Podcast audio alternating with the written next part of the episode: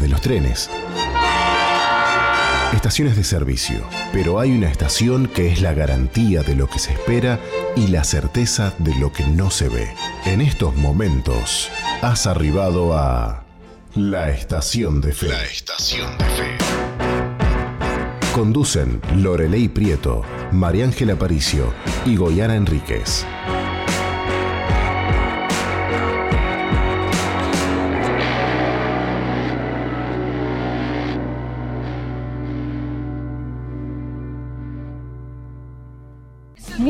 Tardes, querida audiencia. Qué lindo es compartir con ustedes un programa más de Estación de Fe. Acá estamos arrancando con un clima que para mi gusto me siento como en Miami. Un sol radiante. Esto es Estación de Fe. Por acá me abren los ojos y me dicen, no, chama. eh, el, el clima está súper frío. Miren, hay que ponerle un poco de onda al clima y bueno, si está frío nos abrigamos y nos tomamos un tecito o un matecito con algunas tortas fritas, pero qué lindo es arrancar una tarde más acompañado de todos ustedes. Quien les habla, María Ángel Aparicio, y por ahí nos conocen como la chama. Y en esta tarde estamos con el equipo acá. Tenemos a Goyana cerquita. Goy, ¿cómo estás? ¿Cómo están, querida audiencia? Bienvenidos a este programa de día lunes en Estación de Fe, como decía Chama. Está lloviendo, pero bueno, hay que ponerle onda y llegamos nosotras para alegrar esta tarde y traerte ese calor que viene más que nada, es como un calorcito espiritual. pero bueno, si miras por la ventana y ves la lluvia, búscale el lado bueno. Así- Dicen que la lluvia es bendición. Así es, así es. Y bueno, estábamos escuchando un tema de León Benavides, Abre mis ojos. Y para un día como hoy, esta es una, es una buena canción para arrancar la tarde.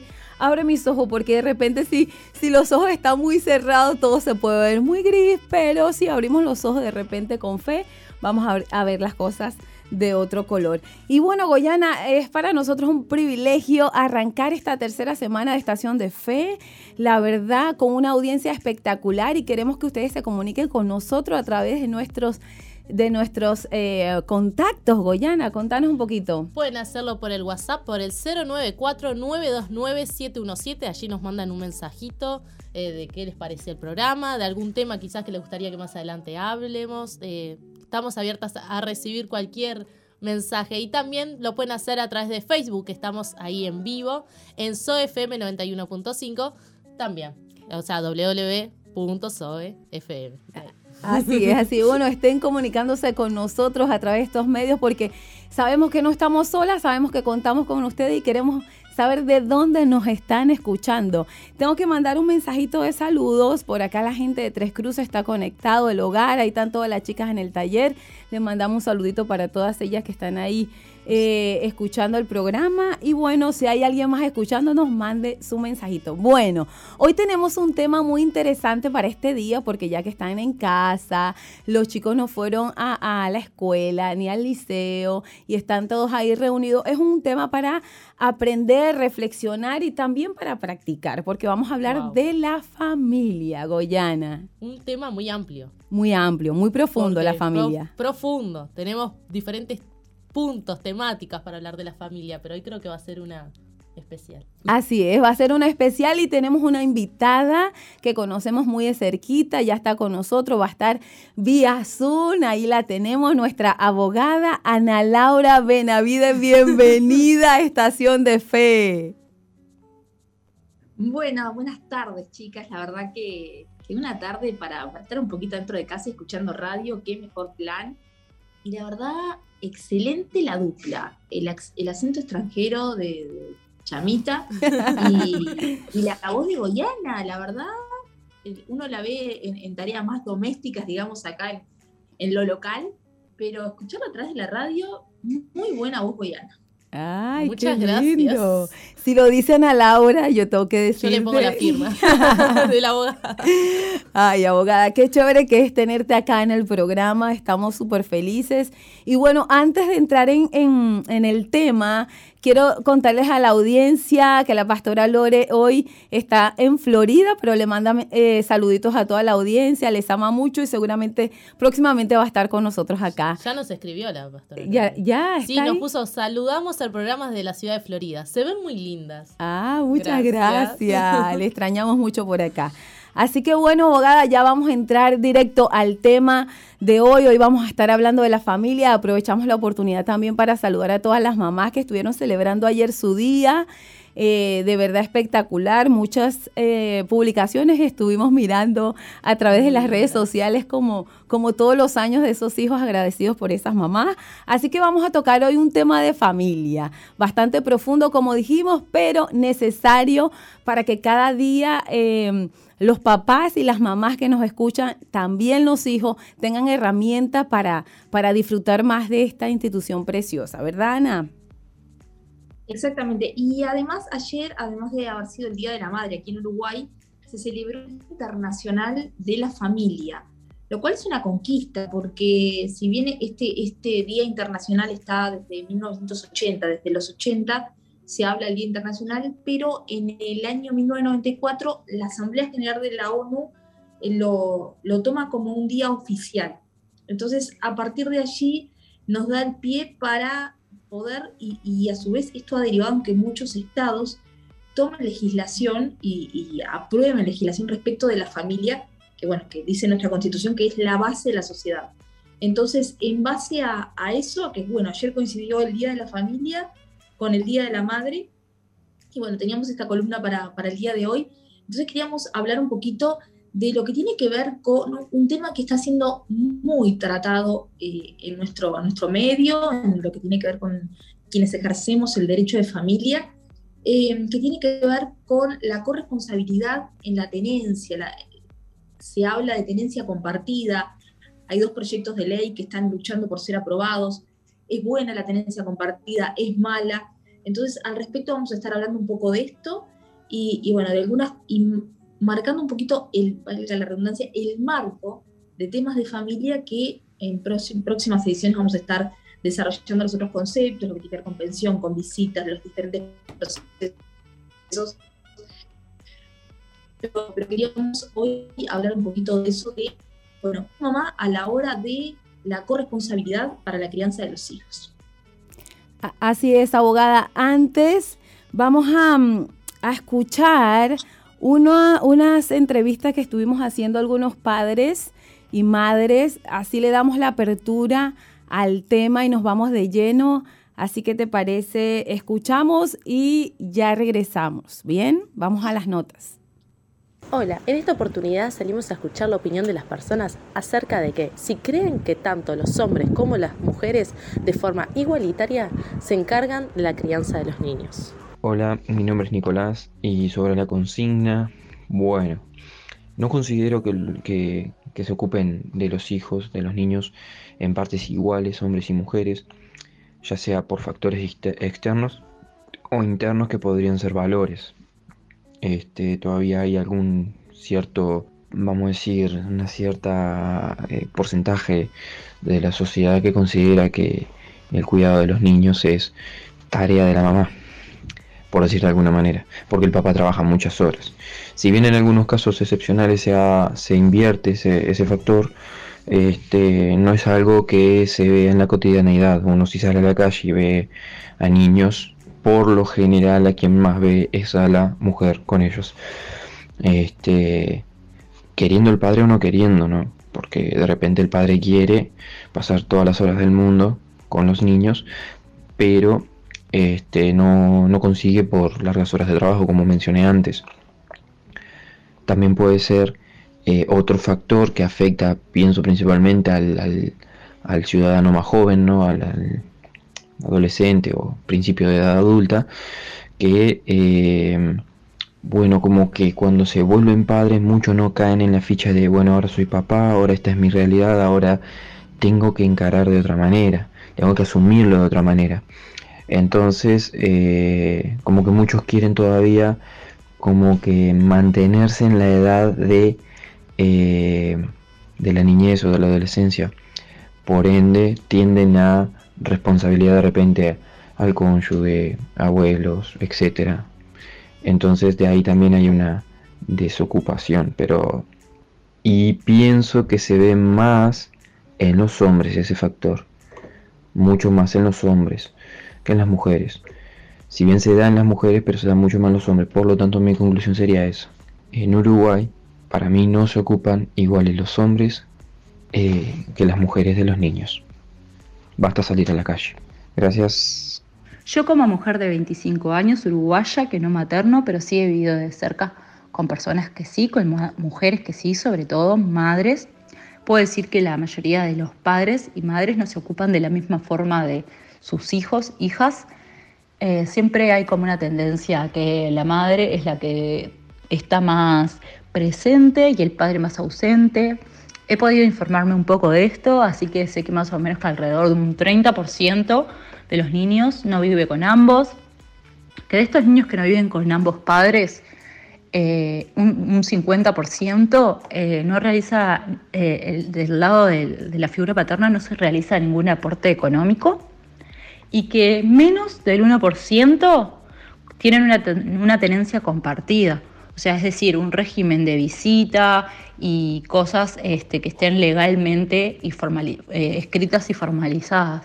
Así que eh, siempre hay como una tendencia a que la madre es quien está más presente, muchas veces eh, por, por elección, pero la mayoría de las veces yo creo que es porque no hay otra alternativa.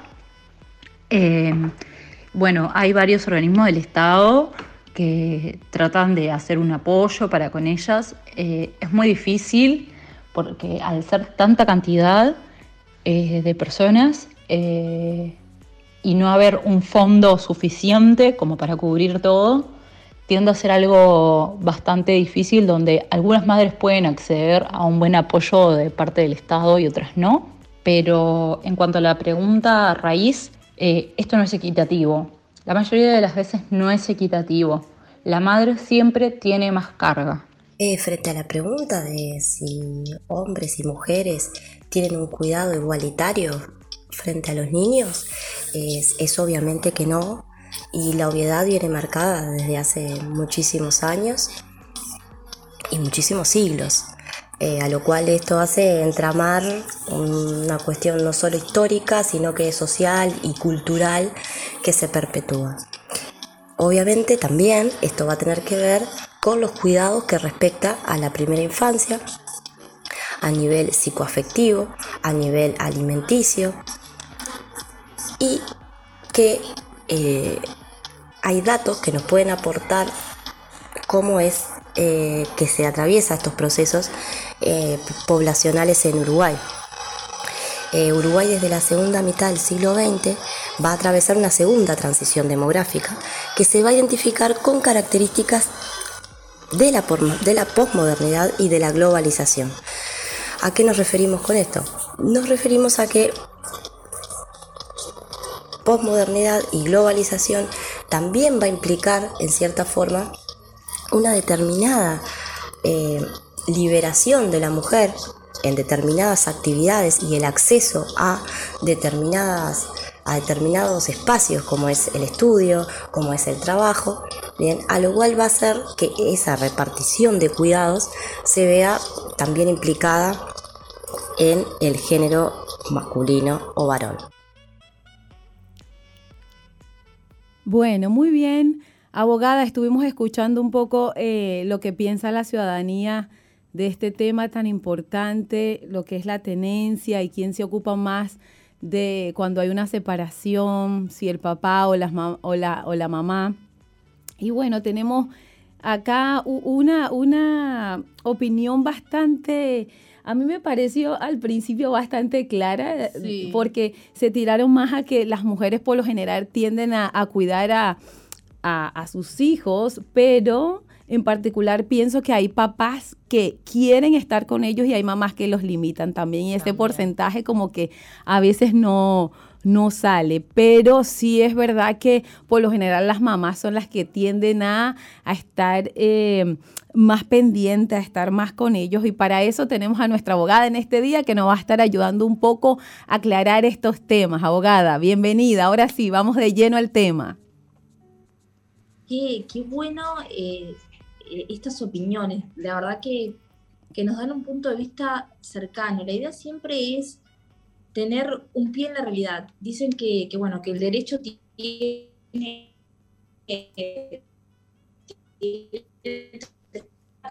no tiene con la realidad. Si una, una, mesa que tiene tres patas uno le saca una pata, es el desastre. Entonces, eh, siempre tener el contacto con la, con la realidad hace que se vaya eh, haciendo que la herramienta, que es el derecho, sea más útil, ¿sí? De nada sirve toda una elaboración eh, teórica si al momento de aplicarlo en la sociedad no sirve para nada. Entonces, estas, estas opiniones realmente eh, son muy, muy valiosas. ¿Qué nos pasa en lo cotidiano? Cuando vamos a la cárcel, vemos que las que visitan a sus hijos son las mamás. Cuando vamos al hospital, vemos que normalmente quienes cuidan a los enfermos, a los hijos enfermos, normalmente la mamá. Entonces, eh, y, por allí vamos viendo cómo la sociedad se ha ido, que como decía una de las opiniones, el tema de la globalización y, bueno, cambios de paradigma ha hecho que la mujer salga a trabajar y que el hombre se encargue y, que sea una, una, tarea más compartida. Pero venimos de un devenir de muchísimos años donde era una tarea principalmente de la mujer, la creación de, de los hijos, el cuidado de la casa, el cuidado de los enfermos, bueno, todo el, el sistema de cuidados que yo detesto un término que utilizan feministas que, hablan de tarea no remunerada. Entonces, para hablar de esas cosas que tienen que ver con cambiarle los pañales al hijo, con llevarlo a la escuela, eh, con cocinar para la familia, todo eso son tareas no remuneradas. Entonces te da la sensación de que eh, si lo haces, estás perdiendo, porque estás haciendo una tarea que no te la pagan, no te la paga nadie. Y el, la paga de hacer este tipo de cosas es mil veces mayor que eh, las que tenemos un trabajo donde, donde, bueno, se nos abona por hacer un determinado trabajo, en mi caso horarios, ¿no? Pero el, el saber que, que, bueno, que estás contribuyendo a formar una familia y con eso contribuir a formar un país, me disculpe la feminista, pero para mí no es una tarea no remunerada. Pero yendo a, esta dicotomía que parece, que es aparente de, de bueno, eh, padre o madre, quién se encarga de los hijos, le damos más derechos a los padres, le damos más derechos a las mujeres. Em, yo creo que lo que tendría que, primar es lo que tenemos ya. Hay una convención de derechos del niño que eh, se aprobó en el 89 y habla de, el artículo 18, si no me equivoco, habla de la corresponsabilidad. ¿sí? Establece, quiero, sí, artículo 18 eh, y bueno, habla de que, de, que de, esa, de esa tarea compartida entre hombres y mujeres, entre padres y madres, a la hora de la crianza de los hijos. Entonces, ¿qué, qué pasa hoy en día en Uruguay? Tenemos proyectos de tenencia compartida que en lo personal y por la práctica, yo no estoy a favor del proyecto de tenencia compartida. No estoy a favor tampoco de las leyes de género que tenemos, desde la ley de violencia de género de la 17.514, que fue la primera que empezó a hablar de, estos temas, hasta la actual, que es la 19.580, si no me equivoco, eh, que le dan derecho a la mujer, que hacen que el hombre no esté en un plan de, en un plan de igualdad, que desarma a la familia, que enfrenta a hombres y mujeres. O sea, yo no estoy a favor de, de esa defensa de la mujer, pero tampoco estoy a favor de los proyectos de tenencia compartida. ¿Por qué? Porque la tenencia tiene que ver con la práctica de ese niño, o sea, con la vida diaria de esa criatura. Entonces después tenemos un papá que vive en Paso Molino, un barrio de Montevideo, una mamá que vive en Salinas, y ese niño tiene que ir a la escuela todos los días. Tenencia compartida es que el niño vive por igual con papá y con mamá, ¿sí? Entonces, no es que, por ejemplo, mamá ejerce la tenencia y papá tiene la guarda o tiene las visitas. Entonces, el niño tiene que tener una casa, un lugar donde es su casa, un lugar donde es su, cuarto, un lugar donde, donde es su entorno.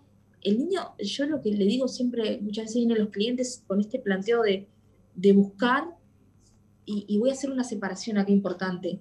Una cosa es la tenencia compartida consensuada, o sea, cuando padre y madre se ponen de acuerdo. Tengo un ejemplo muy, muy cercano que anda, anda por ahí cerquita de, de la radio escuchando, eh, que, que, bueno, que ellos han desarrollado, con algunos bemoles, porque bueno, han tenido sus momentos, pero han desarrollado la tenencia compartida y para mí son un ejemplo, y siempre que, que hablo con alguien lo, lo pongo de ejemplo, de, de, bueno, de que se han puesto de acuerdo, me la llevo yo, la levanto de ballet, la traigo, eh, y, y, y, han ido compartiendo los gastos y han ido compartiendo, eh, dividiéndose ese tiempo de, de atención a, a la niña.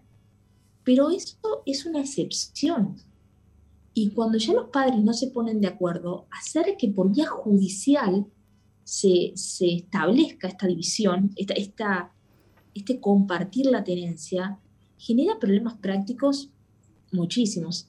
Tengo un caso de que, que, ahora la mamá quiere irse a Colonia, un departamento acá en Uruguay, por si nos están escuchando de, desde otro país. Entonces, ¿Cómo ejerces una tenencia compartida con un niño en colonia, un papá acá, tareas, responsabilidades laborales y de otros tipos de, de los dos padres? ¿Se entiende? Entonces, ¿pero por qué surge y por qué surgen los defensores de la tenencia compartida? Bueno, surge principalmente por un grupo de padres que no pueden ver a sus hijos, porque normalmente cuando el padre eh, inicia un proceso de, visitas para poder ver a, su hijo, porque la madre no se lo está permitiendo, se lo está obstaculizando, las madres inician procesos de violencia doméstica con denuncias falsas. Entonces, ese padre queda totalmente trancado, con orden de alejamiento, y, y van pasando los años, se pierden ese tiempo para los dos, de ese padre, de disfrutar a ese hijo, de ese hijo, de disfrutar a ese padre. Entonces, esta asociación de padres son las que principalmente están detrás de este proyecto de tenencia compartida como una manera de poner un freno a eso que está pasando. Yo voy a hacer una pausa acá en lo que vengo, en, en lo que vengo hablando, porque no sé, Chama, cómo estamos con el tema de la hora. Así es, abogada. Qué, qué lindo, ¿eh? Porque wow. sabemos que en algún momento estuviste acá en la radio y ya tienes lo del tiempo bien asumido.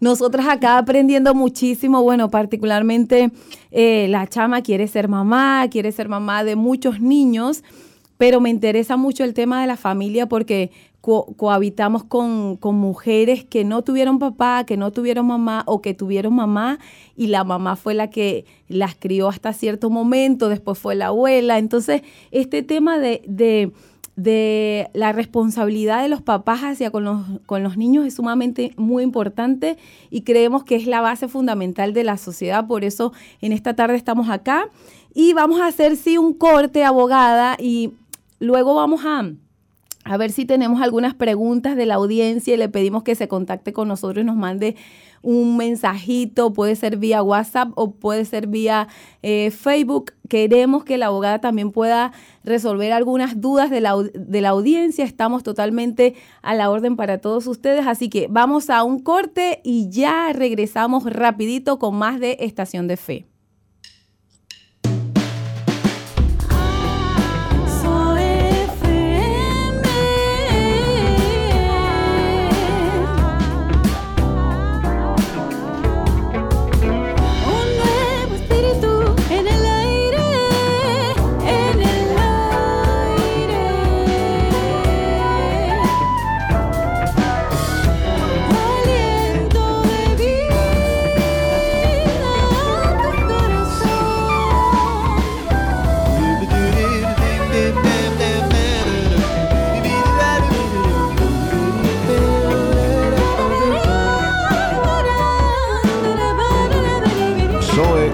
FM 91.5.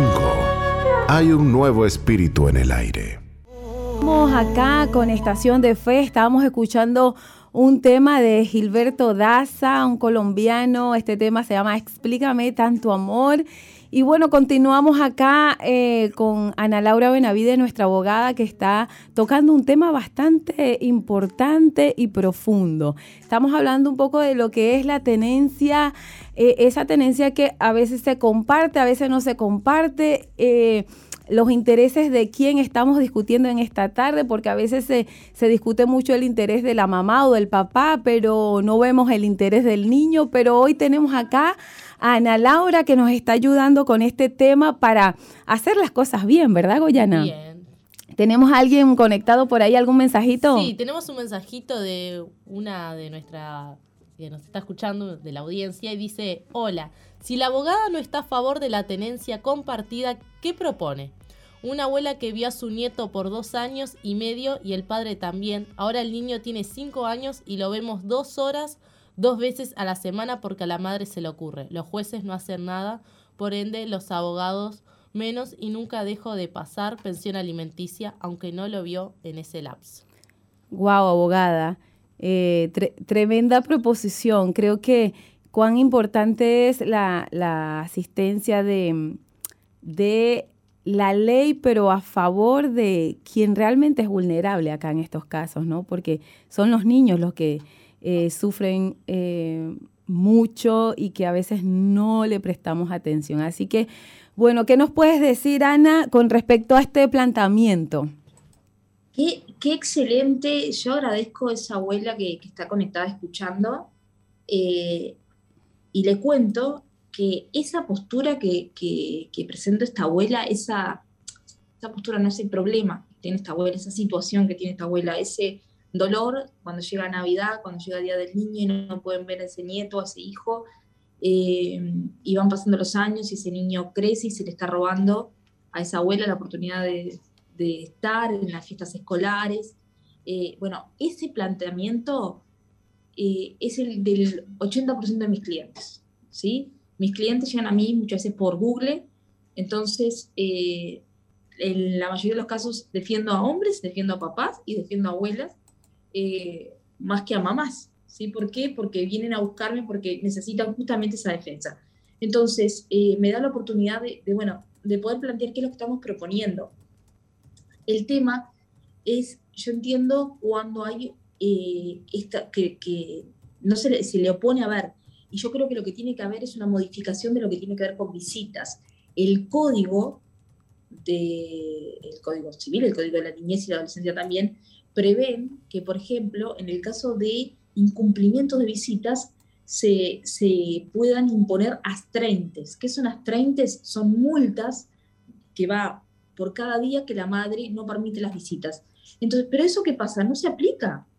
Entonces, como dice esta abuela, le estamos pasando pensión alimenticia a ese niño, porque claro, porque se lo descuentan del sueldo o directamente se le puede hacer un proceso contra la abuela en el caso que el padre no tenga, no tenga ingresos, pero, pero a cambio, o sea, el padre no tiene cómo oponerse a, a la pensión alimenticia. Pero por el otro lado, cuando las madres sí se oponen a las visitas, eh, no existe el peso de la justicia para equilibrar esa balanza. Y eso es exactamente lo que yo estoy, lo que, lo que propongo porque lo, he visto en la práctica, ¿sí? Porque lo veo diariamente en la práctica. Entonces, eh, ¿qué es lo que estamos proponiendo?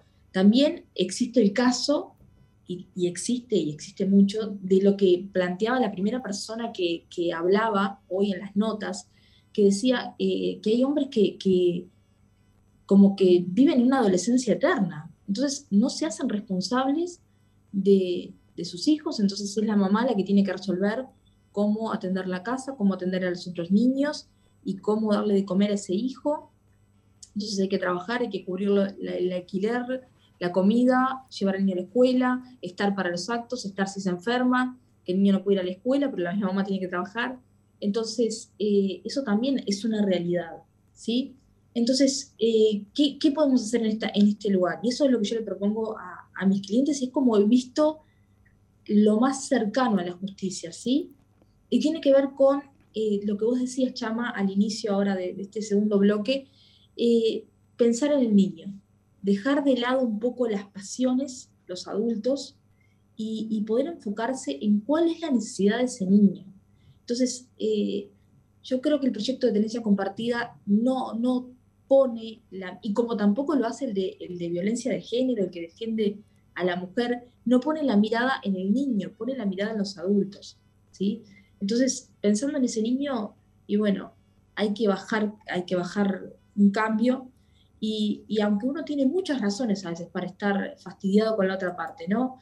Fastidiado con esa mamá que, que le preparé todo para, para que viniera el cumpleaños de unos primitos y no lo dejó venir, eh, o que no dejó que la abuela pudiera tenerlo un ratito en el día del abuelo o el día del cumpleaños. Entonces eso genera mucho fastidio. Eh, y mil situaciones que, que, estoy hablando, situaciones muy superficiales, hay cosas mucho más graves que nos afectan. Pero a veces hay que, que ponerse una mano en la herida y, y, seguir caminando tomado de la mano. ¿Por qué? Por ese niño. No tiene que ver con eh, volver al relacionamiento cuando a veces la pareja está totalmente rota y no hay posibilidad de, de una pareja. Pero este ejemplo que yo contaba hoy de, de este amigo que tiene un régimen de tenencia compartida que, que la han acordado, eh, ellos como pareja no han vuelto nunca más, es irreconciliable esa pareja, cada uno tiene su vida por caminos totalmente separados, y, y en muchas cosas ha sido muy doloroso el proceso de, de, quiebre de la pareja, pero han decidido dejar de lado esas diferencias, madurar enfocarse en el niño. ¿Qué es madurar? Madurar es asumir responsabilidades.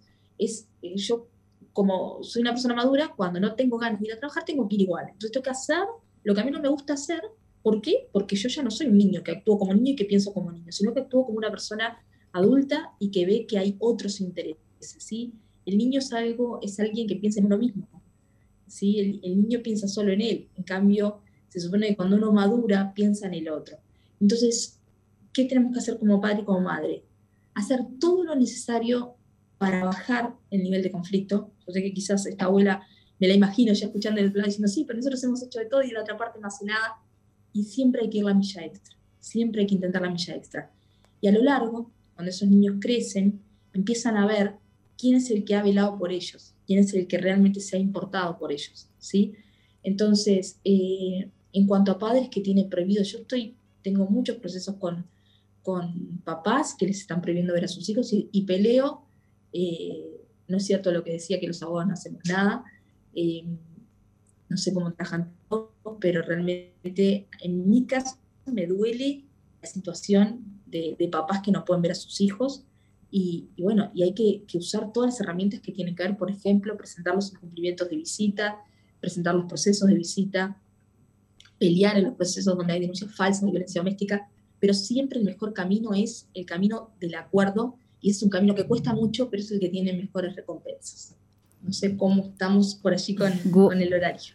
Wow, Ana, muy, muy bueno. Yo te iba a hacer varias preguntas, pero a lo largo que te fui escuchando me le ibas respondiendo las preguntas que me venían, porque realmente, eh, ¿cuál sería el consejo ideal para un papá o una mamá que en esta tarde nos están escuchando, están pasando por, por el proceso y por esta situación de que, bueno, voy a presentar eh, esta tenencia compartida porque ya no puedo más con esta situación. Entonces, cuando te escucho hablar y, y, y, medito en que lo más importante es llegar a un acuerdo, lo más importante es ponerse en el lugar del niño, lo más importante es pensar en todos los niños que están viviendo esto de que, bueno, ahora papás se separan y, qué pasa porque a veces este, los padres se, piensan en, en, sí mismo y, y, no piensan en los niños. Entonces nosotros a lo largo de la vida nos hemos visto envueltos en muchas situaciones donde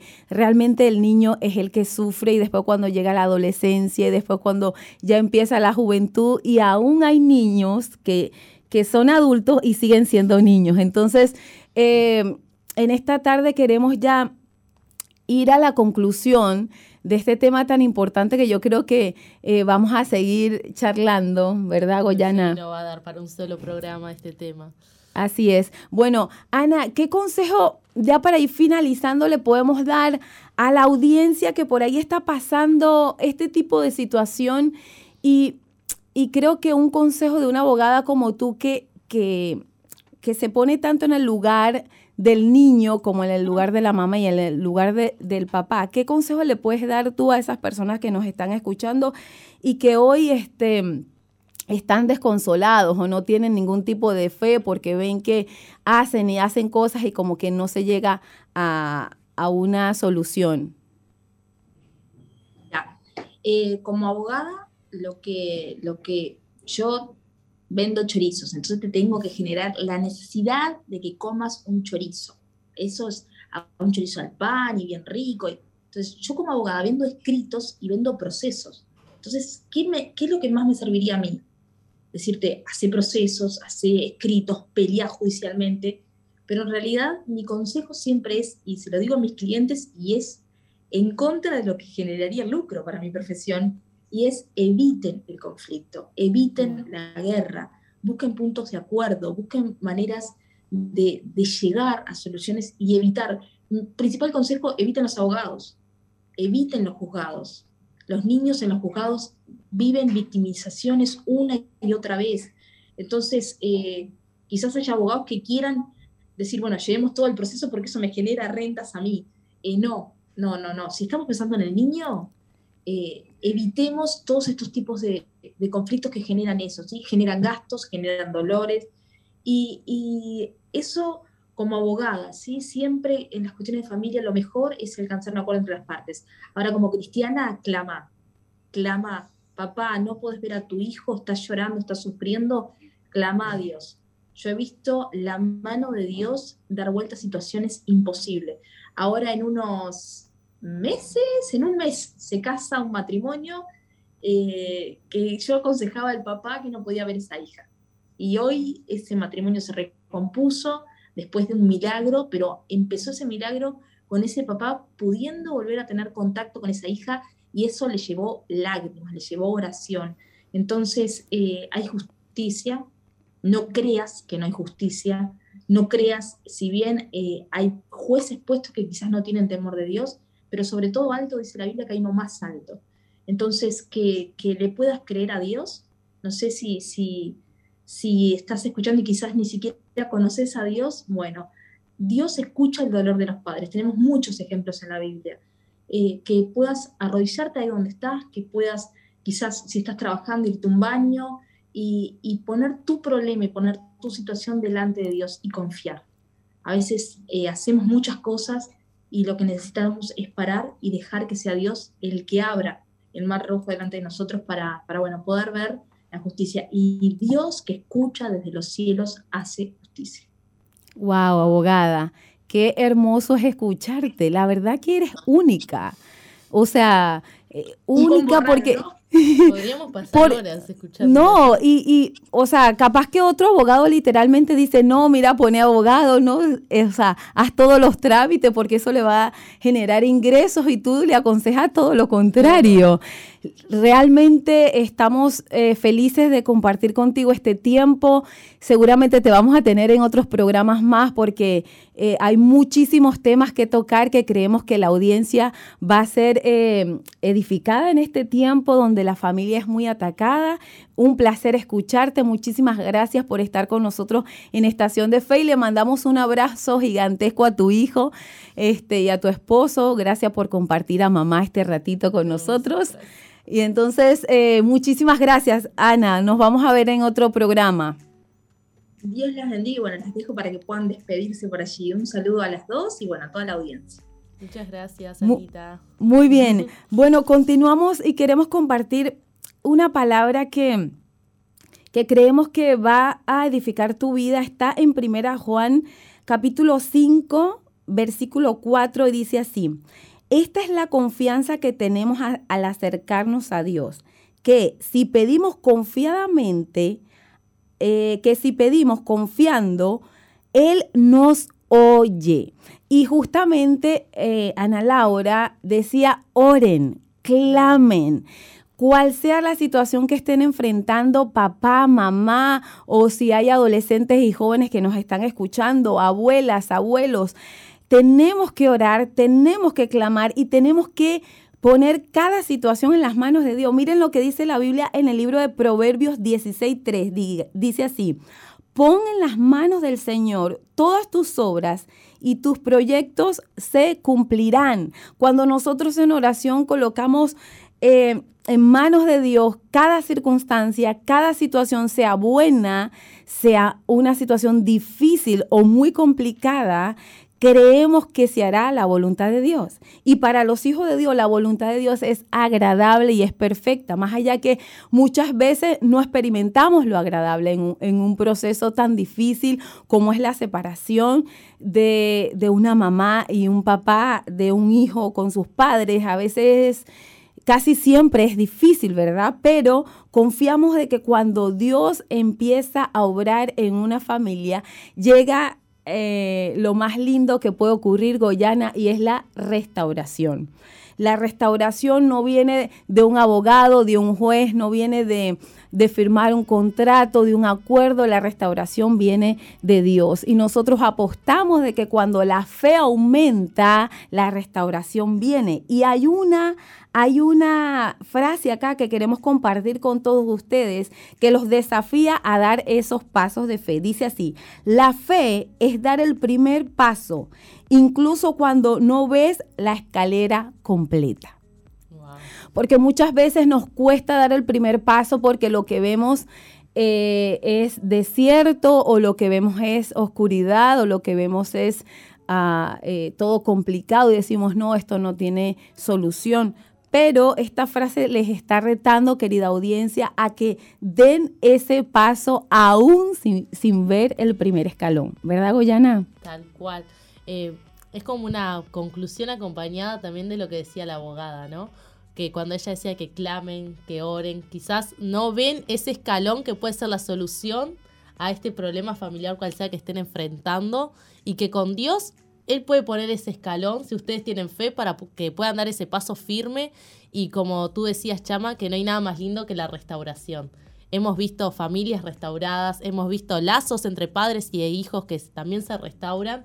Entonces, esta palabra de hoy creo que va con, todo ese ímpetu y ese ánimo para que todo aquel papá o mamá que está viendo una situación de que no puede ver a sus hijos o cual sea por tema de, separación, de divorcio, que hoy ese granito de fe que les traemos eh, está aquí en esta palabra y que la atesoren y que la recuerden y que puedan ponerla por práctica. Claro que sí, porque nosotras estamos creyendo que la fe eh, sin obras es como que perece. La Biblia dice que la fe sin obras es muerta y queremos animar a toda la audiencia a que suba a esa estación de fe para poder ver ese hijo abrazar a papá, esa hija abrazar a mamá y esa familia restaurada. Nosotros que creemos en la restauración y como decía la abogada, tenemos un caso muy cercano que está a punto de celebrar una unión legal y una unión em, emocional, espiritual y, lo estamos, estamos anhelando ese, momento porque